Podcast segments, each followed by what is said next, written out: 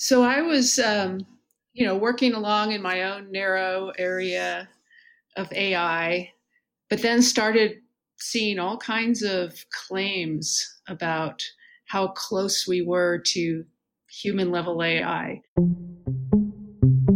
And I was dubious, you know, I was really curious about what the state of AI actually is. Das ist Melanie Mitchell. Sie ist Professorin für Computerwissenschaften an der Portland State University. Mitchell sagt, als in den Medien immer häufiger davon gesprochen wurde, Maschinen seien schon bald so intelligent wie wir Menschen, das habe sie skeptisch gemacht und neugierig. So I decided to look more deeply into what was actually going on. Mitchell beschloss ein Buch zu schreiben, Artificial Intelligence, A Guide for Thinking Humans. Das Buch ist eine Art Einführung zum aktuellen Stand der künstlichen Intelligenzforschung und eine Einladung an uns alle, die mitunter sehr spektakulären Prognosen in diesem Feld kritisch zu hinterfragen. Mitchell findet, wir alle sollten eine Vorstellung davon haben, was künstliche Intelligenz tatsächlich ist und wo diese Technologien an ihre Grenzen stoßen.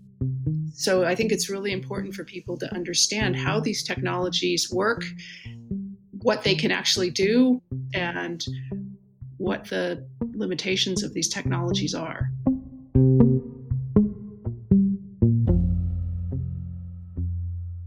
Sie hören die vierte Episode von Intelligenztest, ein Podcast über Menschen und Maschinen. Ich bin Michael Bürgi. Herzlich willkommen. Hi, Melanie. Hi. Hi, Michael. How are you? Good. How are you? I'm doing well. Ich erreiche Melanie Mitchell per Videocall. Wegen der Corona-Pandemie arbeiten wir zurzeit alle im Homeoffice. Yeah, same here. Everybody's working from home. Ich möchte mich mit Mitchell über die Grenzen heutiger AI-Technologien unterhalten. Ich will von ihr wissen, warum glaubt sie, dass Maschinen noch sehr weit davon entfernt sind, so zu denken wie wir Menschen?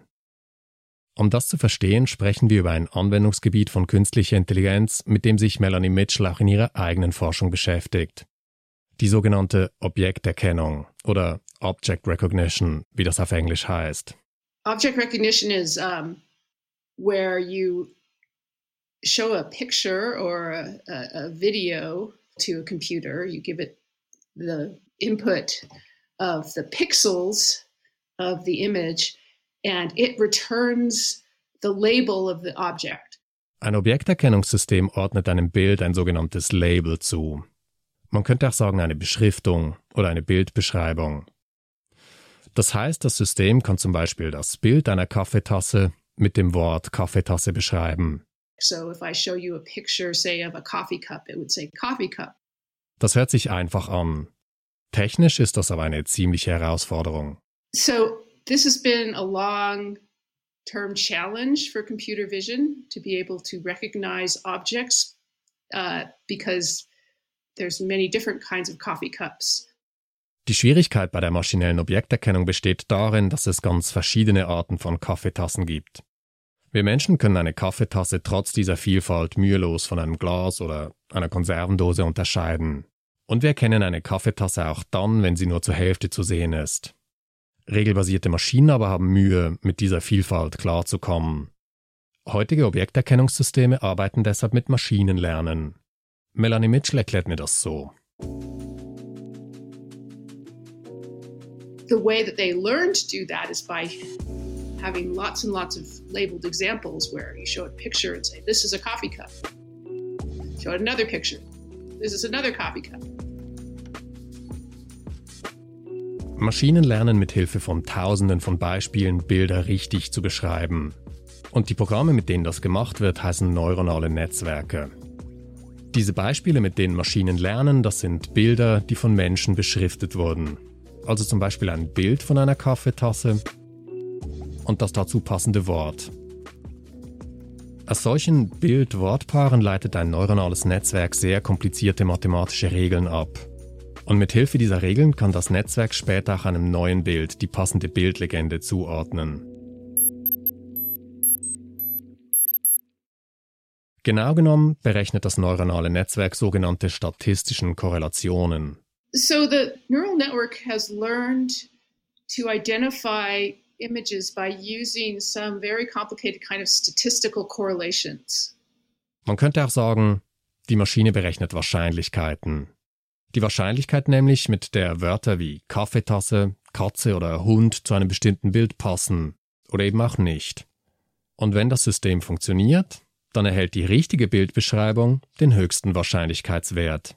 So hopefully if it's if it's a picture of a dog, the dog's category would get like very high probability.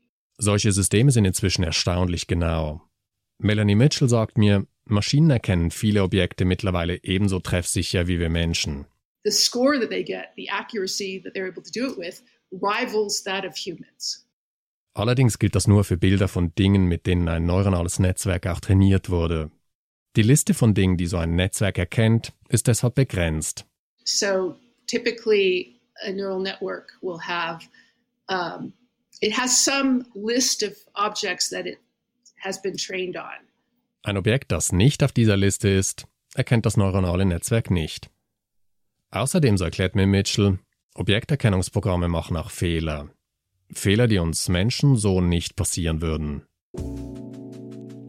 One paper showed that a neural network that's been trained on a very large data set of images and is really good at recognizing categories in that data set. If you then Photoshop the images so that, say, the like a fire truck is now upside down instead of right side up, the network thinks it's something else entirely.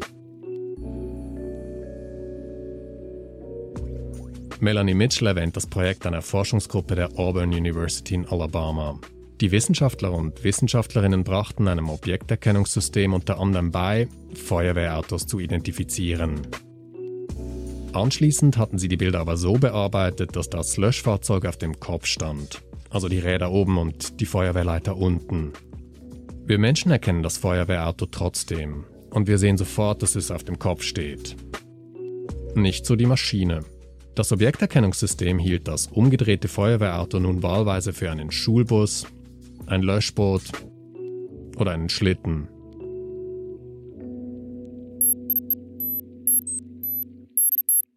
Solche Verwechslungen sorgen bei öffentlichen Vorträgen von künstlichen Intelligenzforschern immer mal wieder für Heiterkeit. Um, here's a necklace made of bananas. here's a sign sitting on the grass. You know, in some sense, that's great. Interessant sind diese Fehler vor allem deshalb, weil sie zeigen, dass Maschinen Bilder ganz anders sehen, als wir Menschen das tun. The machine's way of perceiving these images is quite different than the way we humans perceive them. Im Unterschied zu Maschinen stellen wir uns die Dinge, die wir sehen, als dreidimensionale Objekte vor. Und, so sagt Mitchell, wir nutzen unser Wissen und unsere Erfahrung, um Dinge zu erkennen. We have a lot of memories and experience with this kind of thing. Wenn wir ein Feuerwehrauto sehen, erinnern wir uns daran, dass wir vielleicht als Kind damit gespielt haben, dass wir so ein Fahrzeug in Filmen oder auf der Straße gesehen haben. Wir wissen, wozu ein Feuerwehrauto dient und wir haben eine grobe Vorstellung davon, wie es funktioniert. We know what the function of the fire truck is. We know that if it's right side up, it can drive. If it's upside down, it can't drive. You know, we know all kinds of things about it. Das alles weiß eine Maschine nicht. Ein Objekterkennungssystem nimmt seine Umwelt als eine Reihe von Wahrscheinlichkeitswerten wahr. Oder ganz einfach gesagt, als Zahlen. Das System hat aber keine Ahnung, was die Dinge, die sich hinter diesen Zahlen verbergen, was diese Dinge bedeuten, wie sie funktionieren oder wozu sie gebraucht werden. So that's kind of an understanding that we have that the machines don't have. Und, so sagt Mitchell, bis jetzt weiß auch niemand so genau, wie man Maschinen dieses Wissen vermitteln könnte.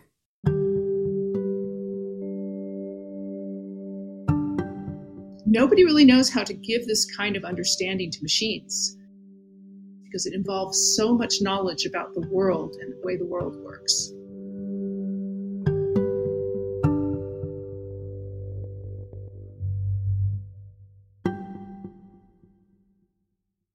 Vieles von dem, was wir Menschen über die Welt wissen, verdanken wir unserem Abstraktionsvermögen und unserer Fähigkeit, Analogien zu bilden. Oder anders gesagt, Wir Menschen sind sehr gut darin, so etwas wie den Kern oder das Wesentliche einer Sache zu erkennen. Und dabei stellen wir häufig fest, manche Dinge oder auch Situationen sind sich ähnlich, obschon sie auf den ersten Blick kaum etwas gemeinsam haben. Melanie Mitchell sagt, diese Fähigkeit ist sehr wichtig für unsere Wahrnehmung. I think it helps us in recognizing what's going on in complicated situations that are, are much more complicated than just kind of pure visual perception. Das bloße Erkennen von Objekten, also das, was Mitchell im ersten Teil unseres Gesprächs beschrieben hat, das genüge meistens nicht, um zu verstehen, womit wir es zu tun haben.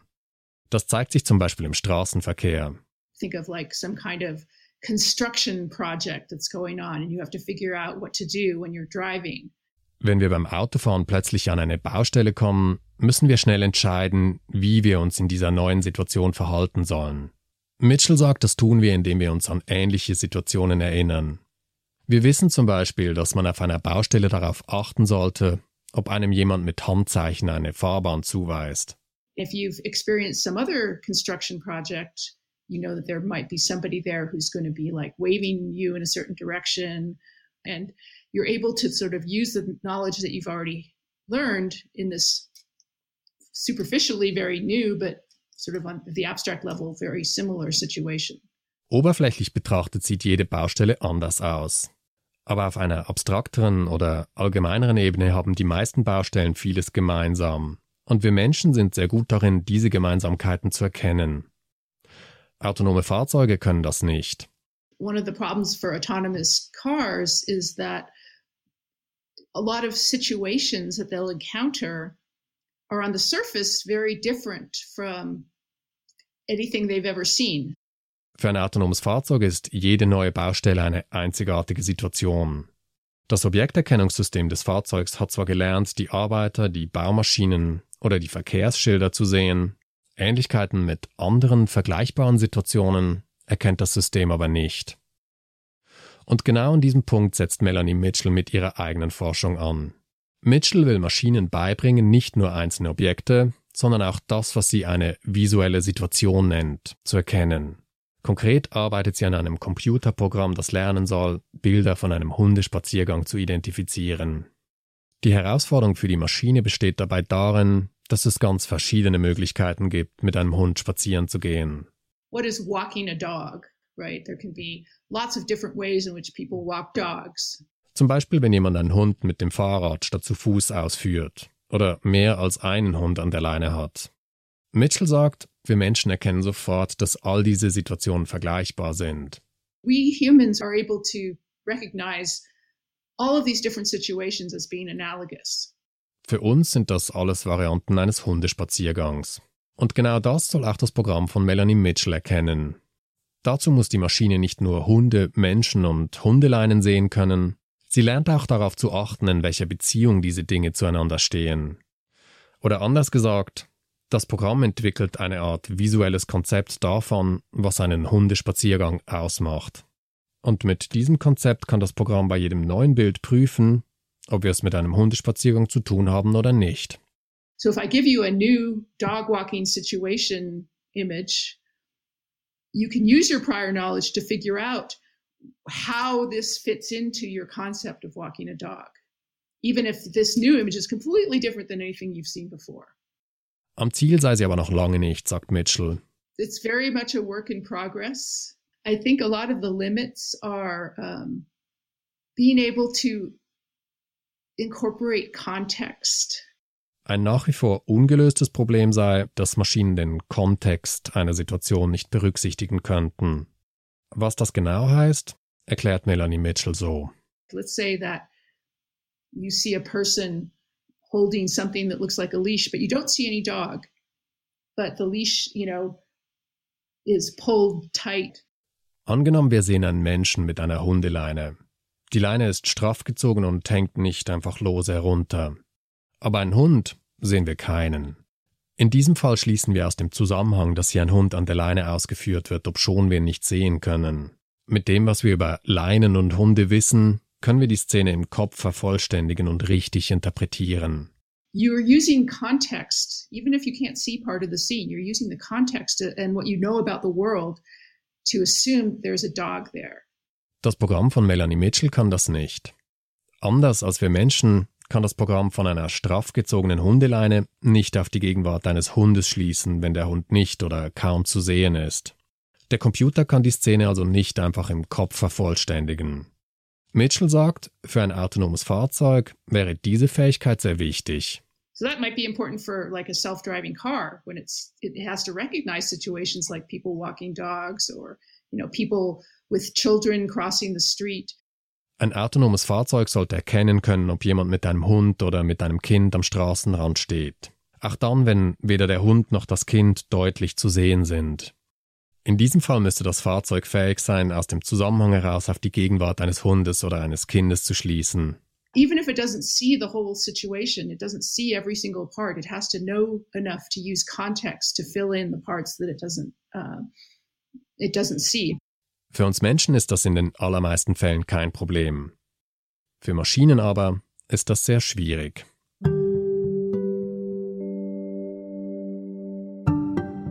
we humans are very good at that, but it's very hard for machines.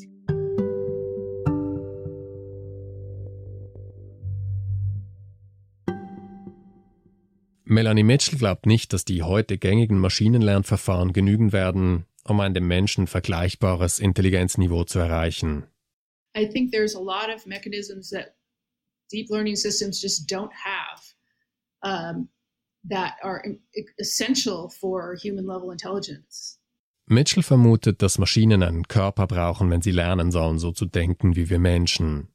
Sie nennt das Embodiment. Embodiment means that we're not just like a brain in a vat. Wir Menschen, so sagt sie, wir sind schließlich auch mehr als bloß ein Gehirn. Wir haben einen Körper, mit dem wir die Welt um uns herum wahrnehmen und gezielt verändern können. we have bodies, we can actually interact with the world in very specific ways that are defined by our bodies. Uh, and that actually is foundational to our intelligence. Diese Interaktion sei grundlegend für unsere Intelligenz. Und Mitchell sagt, es deutet vieles darauf hin, dass Maschinen ohne Körper kein menschliches Denkvermögen entwickeln werden. Ich frage Melanie Mitchell, ob sie das mit einem konkreten Beispiel genauer erklären könnte. Yeah, think about um, someone um, jumping from one rock to another and then falling into the river. Mitchell sagt, ich solle mir folgende Situation vorstellen. Ich sehe, wie jemand in einem Fluss von Stein zu Stein springt und ins Wasser fällt. So if, if you're watching this person, if it's your friend, how should you react? Woher weiß ich, wie ich in dieser Situation reagieren soll? Um das zu entscheiden, muss ich die Situation verstehen können.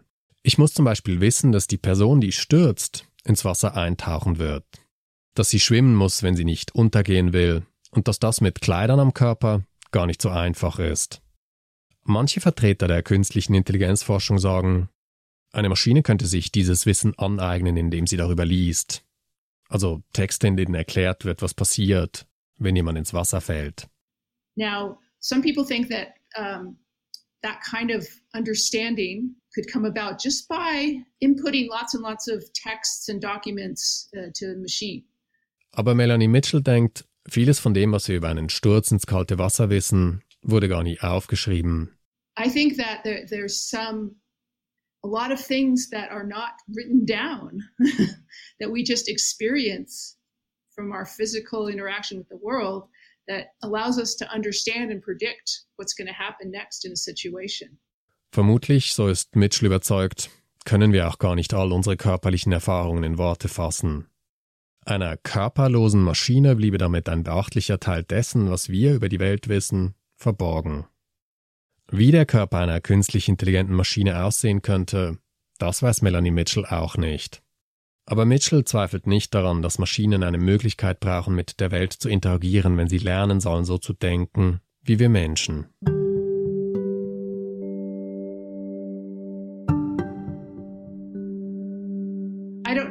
how similar a machine is going to have to be to a human body. But I think some kind of ability to interact in the world in a way that we do is going to be essential.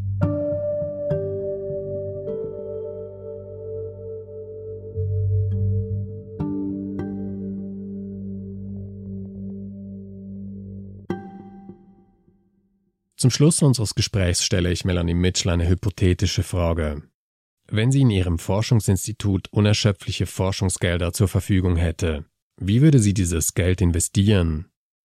Wo würde sie ansetzen, um Maschinen zu entwickeln, die tatsächlich so intelligent sind wie wir Menschen?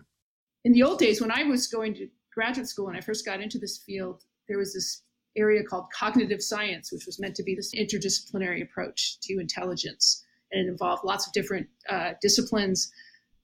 And AI was part of that. Mitchell sagt, als sie im Studium angefangen habe, sich mit dem Thema zu befassen, da sei künstliche Intelligenzforschung Teil eines interdisziplinären Forschungsfeldes gewesen. Dazu gehörten neben den Computerwissenschaften auch die Psychologie, die Sprach- und Neurowissenschaften oder die Philosophie. Heute aber gehe es in der künstlichen Intelligenzforschung fast nur noch um Statistik. AI kind of got eaten up by statistics. Die zurzeit so erfolgreichen neuronalen Netzwerke sind sehr gut darin, intelligentes Verhalten mit Hilfe von statistischen Auswertungen großer Datenmengen zu simulieren oder nachzuahmen. Forschungsrichtungen, die stärker darauf abzielen, Intelligenz zu verstehen, haben demgegenüber an Bedeutung verloren. Das müsse sich ändern, sagt Mitchell. I think what's really needed is kind of a big project, not just on AI, but also just on intelligence from an interdisciplinary perspective. Es sei wichtig, wieder vermehrt interdisziplinär zu arbeiten. Das Phänomen Intelligenz müsse in seiner ganzen Breite erforscht werden. Denn Mitchell ist überzeugt, im Grunde wissen wir noch sehr wenig darüber, was Intelligenz wirklich ist.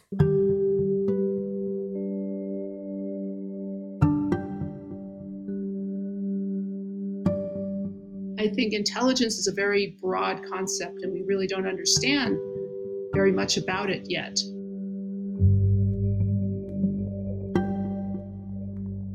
Danke, Melanie, für das Gespräch. Okay, you're welcome. Enjoy talking to you.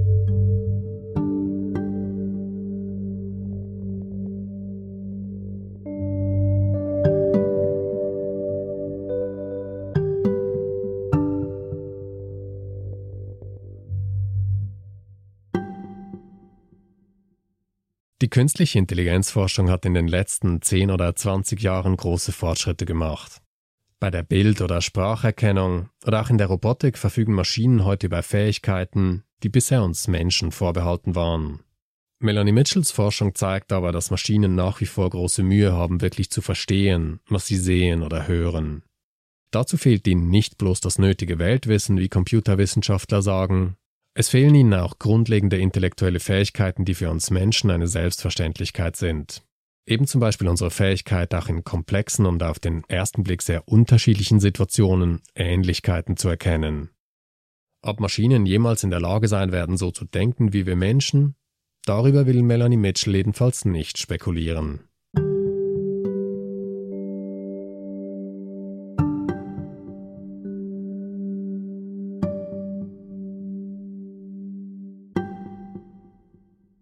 Das war die vierte Episode von Intelligenztest, ein Podcast über Menschen und Maschinen. Es freut mich, wenn Sie auch das nächste Mal wieder dabei sind. Tschüss. Die Musik zu dieser Episode ist von Blue Dot Sessions und Chill Hop.